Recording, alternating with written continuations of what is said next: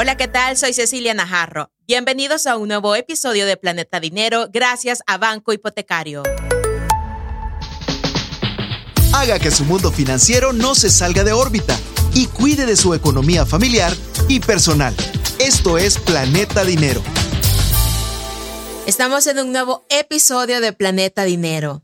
Y hoy suenan las campanas en este episodio. Se acerca el Día de los Enamorados y es por eso que hoy vamos a conversar sobre cómo organizar tus finanzas si estás pensando en casarte. Este es un tema ideal para aquellos que están a punto de dar el gran paso hacia el matrimonio. Por eso tengo el agrado de presentarles a Giselle Villegas, administradora de comunicaciones de Banco Hipotecario. Bienvenida, Giselle. Hola, Ceci. Muchas gracias por el espacio. Realmente me siento súper feliz de estar de nuevo acá y compartir un tema súper importante y emocionante para muchas. Es un honor tenerte nuevamente por acá, que nos esté visitando en este episodio de Planeta Dinero. Y hoy vamos a estar conversando, Giselle, sobre esa unión de dos vidas que no solo implica sueños y experiencias, sino también la administración de las finanzas. Es por eso que junto a Banco Hipotecario vamos a aprender sobre estrategias y consejos para gestionar de manera efectiva las finanzas matrimoniales. Giselle, ¿Cuáles son esos beneficios de establecer metas financieras en parejas antes de casarte? Bueno, que yo que estoy casada, yo entiendo este punto e incluso voy a ir dando algunos consejitos también. Sí, por favor, porque yo lo voy a necesitar, porque te cuento que estoy próxima a dar ese gran paso. ¿eh? Excelente, felicidades. ya a final, a final de años, en noviembre. Felicidades, Giselle, qué alegría saberlo. Gracias. Entonces, sí, es un tema que me emociona mucho, pues y espero que sea de gran ayuda también para muchas personas que están en, justamente en este proceso, ¿verdad? Así que la idea pues es brindarles diferentes tips, consejos que les puedan servir en ese momento tan bonito y tan especial de sus vidas.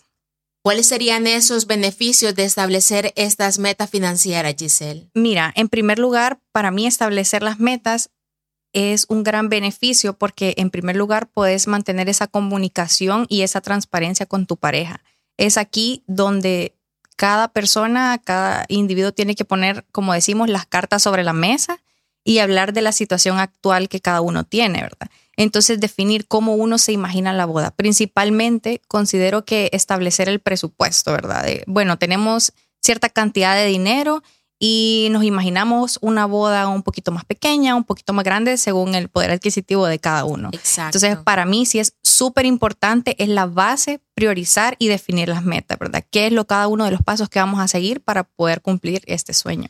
Claro, la transparencia previo a este gran día es clave, Giselle, porque si uno no habla con claridad qué es lo que quiere, cuál es el presupuesto, van a haber muchos problemas. Es decir, uno quiere una gran pompa, una gran boda y puede ser que el otro quiera algo más chiquito, algo más íntimo.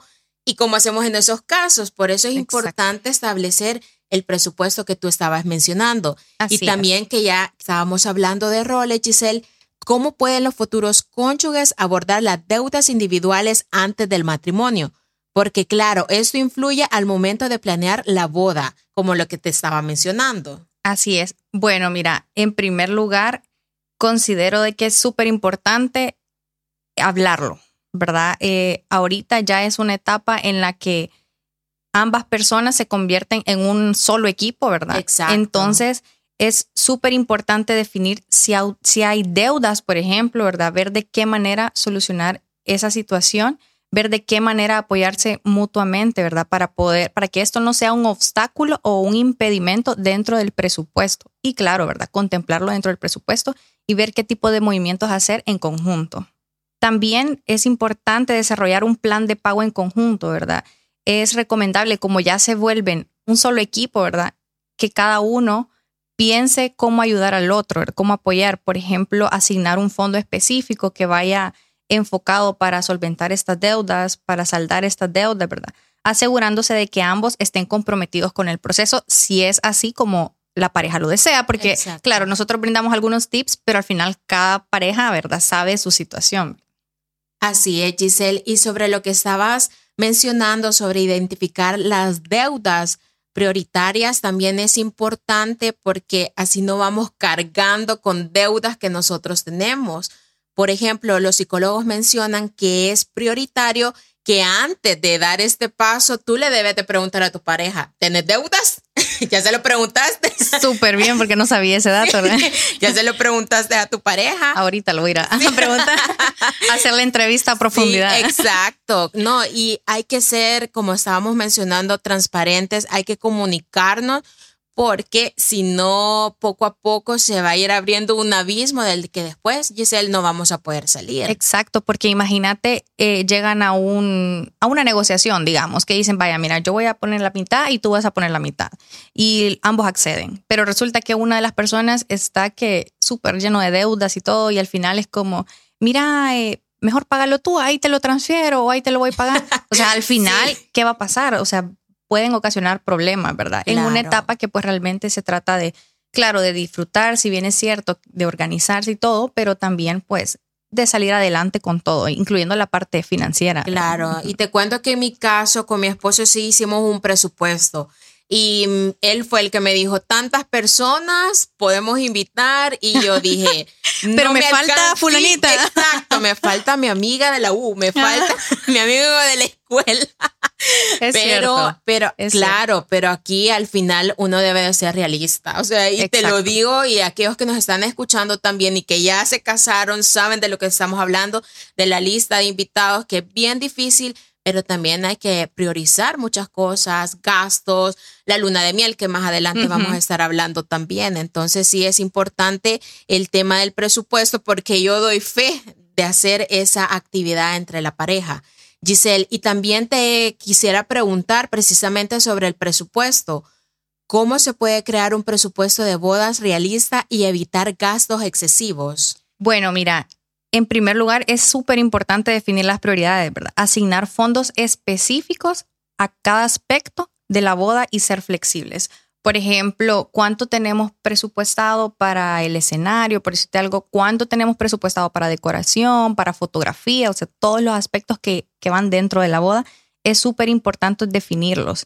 En mi caso, lo que nosotros estamos haciendo es hacer un checklist, ¿verdad? Entonces, es súper importante también hacer ese checklist e ir sacando cotizaciones, pidiendo cotizaciones con proveedores y comparar precios, ¿verdad? Al final, pues eso te va a ayudar a tomar la decisión que tú consideres que es la más certera y la más económica, ¿verdad? Entonces también es súper importante buscar asesoría especializada, por ejemplo, puede ser una organización o una persona que se encargue específicamente de eso, o también puedes acudir a personas que ya se casaron, ¿verdad? Que ya vivieron esta experiencia como una cuñada una tía o qué sé yo, una amiga, ¿verdad? Que puedes acercar y preguntarle, ¿verdad? Como, mira, ¿cómo hiciste con esto? O sea, esto es válido realmente porque, pues, creo que uno no está preparado, ve ahí, o sea, es primera experiencia y única, ¿verdad? Sí. entonces, obviamente, desconoces, es algo nuevo, entonces es súper válido preguntar a quien sea y pues al final cada quien va a escoger lo que tiene que hacer y sus decisiones, a tomar. También es muy importante definir la magnitud del evento. Esto era lo que hablábamos, por ejemplo, cuánto vamos a tener de presupuesto y con base a ese presupuesto, ah, vaya, consideramos que tantas personas. El lugar donde va a ser, ah, eh, la comida, o sea, definir todo ese tipo de cosas es súper importante. Lo que mencionaba, si va a ser una boda un poco más sencilla, o por ejemplo, hay personas que dicen, yo quiero que sea una boda más pequeña porque lo vamos a ahorrar para irnos de luna de miel y ah, vamos a ir a, hacer el Eurotrip y no sé qué, ¿vea? Ay, qué chido. o sino otras personas dicen como, no, eh, yo realmente quiero una boda guau, vea, súper guau, pomposa, que hay aquí, que acá, que acá, ¿verdad? Y el viaje, pues ahí lo vemos. O si no, las dos cosas tienen que ser pomposas. Sí, sí. ¿Verdad? Pero ahí depende de cada pareja. Pero sí es súper importante tener claro eso y definir la magnitud. Y ser realista. Ser realista. ser realista. Me da un poco de, de, risa lo que acabamos de mencionar en el sentido de pedir consejos. ah, sí. Porque mi esposo tiene más amigos que ya se casaron. Ah, y en mi caso yo no tenía la ninguna tuvo fácil. amiga. Yo fui la primera de mis amigas que se casó. Entonces yo a quién le pregunto. ¿a quién le pregunta? Es cierto. Entonces me recordó a ese momento de a quién le pregunto. Solo a mi hermana le, le podía preguntar.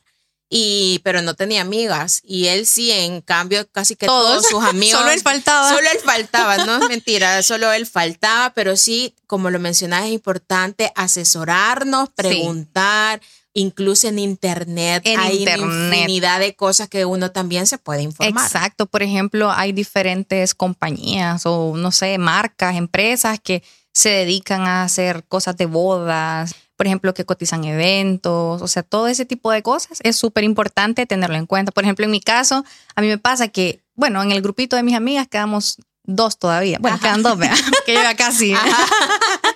Entonces dijo, mira, ¿y cómo hiciste esto? Y mira, y que no sé qué. O a mi cuñada que se acaba de casar, y mira, ¿y cómo hiciste con eso? No sé qué. Entonces, ahora todo el tema de conversación es respecto a la boda. ¿ves? Claro, y me imagino que todos te mencionan el tema del presupuesto. Sí, Que no debe de faltar. exactamente, Es que es lo ideal. Exactamente. Así es. Giselle, ¿cuáles son algunos consejos para ahorrar dinero en la organización de la boda sin sacrificar la calidad? Porque muchos eso andan buscando, dicen, muchos pueden pensar que por hacerlo pequeño va a ser de baja calidad y no debe de ser así. exacto. O sea, si vas a hacerlo, si tenés un buen presupuesto, claro, va a salir una fiesta muy bonita. Sí, mira, yo considero que hacer algo sencillo, como mencionas, no es necesario que tiene que ser de mala calidad o uy, qué feo, Sí, qué, claro. qué mal se ve esto, sino que creo que se pueden jugar con muchas cosas, como por ejemplo tema de decoración. Muchas personas lo que hacen es, y yo porque te digo, vea que he estado preguntando, sondeando, ¿verdad? que me comentan, eh, vaya, por ejemplo, yo compré los centros de mesa. Ah, Otra persona me dice, vaya, yo hice los centros de mesa porque me sale más fácil ir yo a buscar, a cotizar las flores, a cotizar la estructura, lo que sea, que comprarlo ya hecho porque me sale más caro. Entonces ahí es de ir evaluando, ¿verdad? Cotizar, como te mencionaba anteriormente, cotizar y luego comparar precios. Eso en cuanto a tema, por ejemplo, de decoración, también en cuanto a vestuario. Yo he escuchado casos, sinceramente yo no lo haría, pero lo dejo ahí, ¿verdad? Para quien A consideración. a consideración, eh, por ejemplo, conozco a alguien que cuando se casó compró el vestido. Lo compró en, en Marketplace, creo. Y luego lo vendió. Entonces, o sea, Ah, me ok. imagino que lo ha de haber encontrado más cómodo. Sí, ¿verdad? Entonces sí, también sí. puede ser eso o alquilarlo. Hay muchas opciones realmente. En mi caso, yo sí quisiera comprarlo y quedármelo. Exacto, yo Ajá. eso hice, o sea, yo ahí lo tengo, bueno, mi mami lo tiene guardado, pero creo que es un bonito recuerdo, Sí. o sea, que te lo queden, porque sí, muchos me aconsejaron alquilar el vestido. Exacto. Que solo lo vas a ocupar una, una vez. Exacto, ya no lo vas a ocupar, pero yo me iba más el, el hecho de tenerlo de recuerdo, de, de tenerlo ahí, porque el de mi mamá lo tiene todavía, Ah. mi hermana lo tiene, yo lo tengo, entonces eh, creo que es un recuerdo muy bonito que te queda Sí. y por eso sí creo que vamos a ese sentimiento, ¿verdad? Y también, Exacto. o sea, también aquellos, es válido aquellos que lo quieran alquilar. Exacto, porque al final, como mencionamos, o sea, cada quien sabe cómo tiene el bolsillo, ¿verdad? Si- Claro. O sea, si estás dispuesta a alquilarlo, a comprarlo, o sea, cada quien evalúa y es libre de, de tomar la decisión que quiera y que se ajuste a su bolsillo, obviamente. No, y mira, hay algo más que te quiero mencionar, que el tema del, del vestido, pues en mi caso eh, fue de cortesía de mi esposo. ¡Guau! Espero que en tu tiene que ser el mío. Yo creo Ya que lo voy a aconsejar. Sí, sí, claro. Esa, esa bonita como costumbre que creo que no se ha perdido en alguna familia de que el, el novio le regala el vestido a la novia. Y, pero eso, lo que te quiero decir, que Ujú. forma parte del presupuesto de Del novio, pareja, del novio, exacto, del novio. Oigan, novios. Sí, porque Anoten. así es, porque va el tema del traje de él, también el vestido. Pero si en- se da en el caso de que la novia lo quiere poner, claro, o sea, es válido. Es que aquí todo es comunicación, Giselle. Sí, realmente todo es comunicación. O sea, ahora pues es un trabajo en equipo, ¿verdad? Al final ya es como, vaya, mira, hablarlo, llegar a un acuerdo y definir y respetar esos acuerdos. Porque pues sí, para evitar inconvenientes, pleitos, que al final pues no se llega a dar la boda por un inconveniente que al final se puede resolver hablándolo, vean. Claro, y ya no estamos en esos dorados tiempos donde a veces la familia, una sola familia pagaba la boda, que era a veces la de la, eh, la de la novia o a veces del novio. Del novio. Ay, hoy hoy sí no. son gastos divididos entre la pareja. Hoy sí, Hoy hay que rebuscarse otros. para generar ingresos. ¿ve? Exacto, hoy estamos en otros tiempos. Así es. Y bueno, también ya hemos llegado a la parte que a mí me encanta, que es la luna de miel, la famosa luna de miel que me imagino, eh, Giselle, debe de ir en el presupuesto. Sí, sí, fíjate, considero que es súper importante también incluirlo. Creo yo, porque yo todavía estoy en esa etapa inicial, ¿verdad? Que puede ser que sea un aspecto que generalmente se deja de lado, porque uno se enfoca más que todo, al menos yo lo estoy viviendo, que es como, eh, bueno, el lugar, en nuestro caso la iglesia, eh, que vamos a comprar aquí, que la comida, que no sé qué, que no sé cuánto, y dejamos de lado, y la luna de miel, ¿qué pasó, verdad? Entonces, o sea, todo eso tiene que ir dentro del presupuesto. Y mira, si abonando un poco al tema anterior, pues quería mencionarte también que si bien es cierto, tener un presupuesto puede ser otra opción, eh, solicitar un crédito personal. Por ejemplo, en mi caso, yo estoy en ese proceso ahorita de comunicándome con la ejecutiva la ventaja es que en banco hipotecario tenemos esa opción de que puedes acercarte a la agencia de tu preferencia y consultar, ¿verdad? Sobre créditos personales. Todos ellos aplican siempre y cuando el ejecutivo te lo valide, ¿verdad? Según tus ingresos, entre otras información que el ejecutivo te puede brindar. Entonces, sí es otra opción. Y si no, también lo otro que considero que es una buena opción es buscar otras fuentes de ingresos. Al final, uno tiene un presupuesto establecido, pero si tú logras generar otros ingresos adicionales, va a ser mucho que mejor porque vas a evitar eso de estarte limitando también, como no, no quiero hacer esto porque no tengo dinero, no me alcanza. En cambio, si tú buscas también otros recursos para ver de qué manera hacer que el dinero trabaje por ti, claro, súper bien, ¿verdad? lo, creo que sería lo ideal. Claro, no, el tema del crédito es importante, te lo digo porque también eh, lo hicimos con mi esposo en ese tema del crédito que al final nos ayudó muchísimo, pero eso sí, dijimos, vamos a establecer una meta para pagarlo lo más pronto posible y lo logramos. Súper bien. Entonces ya, ya no tenemos ninguna deuda. qué bueno. Y eso es buenísimo, pero es de ser muy responsable, exacto, y disciplinado en tus finanzas para poder alcanzarlo y para que te alcance para ir a la luna de miel. sí, ¿verdad? Porque si no, nos quedamos sin luna de miel. Sí ahí en la casita, viendo películas. bueno, en cuanto al tema de planificar la luna de miel, pues considero de que es súper importante planificarlo. Primero, pues como mencionábamos, incluirlo en el presupuesto para estimar más o menos cuánto dinero se ha considerado para ese, ese aspecto también, como la luna de miel. Planificar con tiempo, aprovechar descuentos en vuelos, estar pendiente de todas las aerolíneas, saber cuál es la más económica, la más cómoda, buscar alojamientos también cómodos, ser flexibles también con las fechas del viaje. Muchas veces creo que, no sé si a todos, pero puede que a la mayoría es como, bueno, ya nos casamos, mañana vámonos de un solo a la luna de miel. Probablemente puede que no sea así, pues, ¿verdad? Puede que dependa de, la economía o puede que dependa de que no haya disponibilidad de, de reservas. Entonces hay que ser un poco flexible también con eso, no como, ay, bueno, no, no fue la fecha que yo quería, me voy a enojar. Y, o sea, no, realmente es de ser flexibles y también no dejar de buscar, ¿verdad? Porque al final uno sabe cómo tiene su economía, ¿verdad? Su parte financiera. Entonces sí hay que ser un poco flexible y permitir aprovechar tarifas más bajas. También es importante explorar opciones menos turísticas o fuera de temporada para obtener mejores precios y experiencias más auténticas. Sabemos que hay temporadas que son súper altas y que obviamente vamos a encontrar los boletos aéreos, por ejemplo, por las nubes o los alojamientos súper caros. Entonces es de jugar también con la fecha, ¿verdad? Pedir a familiares y amigos que contribuyan con la experiencia en tu luna de miel en lugar de regalos materiales. Esa puede ser una buena opción. Fíjate, por ejemplo, no sé, familiares o personas cercanas a ti, si consideras que tienen poder adquisitivo.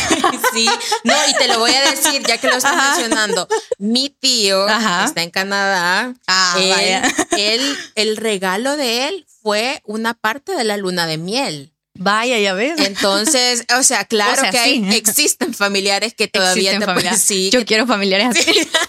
que te pueden dar un regalo así de bonito. Sí. Claro. O puede ser uno específico, ¿verdad? Con la familia de confianza o las personas de confianza. Que no, mira, o sea, si ¿quieres darme eso? Mejor sí, apóyame a la causa de, la luna de miel. Sí, la verdad es que sería una súper bonita opción. Claro, y yo creo que también aquí podemos mencionar, Giselle, antes que se me olvide, el tema de los famosos padrinos que todavía existen en alguna boda. Padrino, bueno, en mi caso, mi amiga, mi mejor amiga me, me regaló el pastel. Eh, mi prima me regaló el centro de mesa. Entonces, exacto, por eso te digo que todavía en las familias se ve este compañerismo, esta unión y que hay que aprovecharla. Sí, claro. y te ahorra muchos gastos, te ahorra bastante. En mi caso, yo conocí varias personas que me dijeron, yo voy a ser padrino en tu boda, yo voy a ser tu madrina. Y ahorita ya no, ya no los encuentro. no sé qué se hicieron. ¿A dónde están los padrinos de Giselle? Sí. Te buscan padrinos. Sí. Pero sí, es bonito, así que aprovechen si un familiar sale con ese tema de, que quiere ser padrino. Así es. Y bueno, también si, si estás interesado en recibir asesorías personalizadas o conocer más sobre los créditos personales que tiene Banco Hipotecario, pueden llamar directamente a nuestro contact center al 2257 o pueden escribirnos y buscarnos en nuestras redes en Facebook como Banco Hipotecario del Salvador, en Twitter o ex BH El Salvador y en Instagram como Banco Hipotecario SV. Es decir, Giselle, que aquellos que nos están escuchando en la zona occidental, oriental y que también están en planes de boda y quisieran hacer algún crédito, se pueden acercar a cualquier sucursal de Banco Hipotecario. Así es, no hay excusas, cero excusas. Perfecto, Giselle. Bueno, encantadísima de estar hablando de este tema, pero ya tenemos que ir finalizando y nos vamos a ir con los tres puntos que hemos aprendido hoy. Bueno, como primer punto, la identificación de deudas prioritarias. Lo que mencionábamos, comunicarnos con la pareja, poner las cartas sobre la mesa y decir, tengo esta situación, ¿qué hacemos? ¿Verdad? Llegar a un acuerdo para que no hayan conflictos ni malos entendidos en este bonito proceso.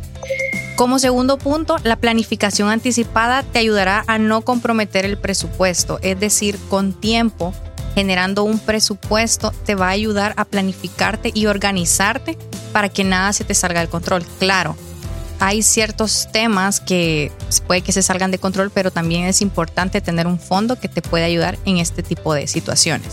Y como tercer punto, pues la base de una boda soñada radica principalmente en la comunicación abierta y honesta de tu pareja. Hablar sobre metas, sobre preocupaciones y planes financieros desde el principio establece la transparencia necesaria para construir una relación financiera sólida. Y yo quiero agregar un cuarto punto, Giselle, que te lo recomiendo también. que lo disfrutes, que lo disfruten todos, porque este proceso es súper bonito.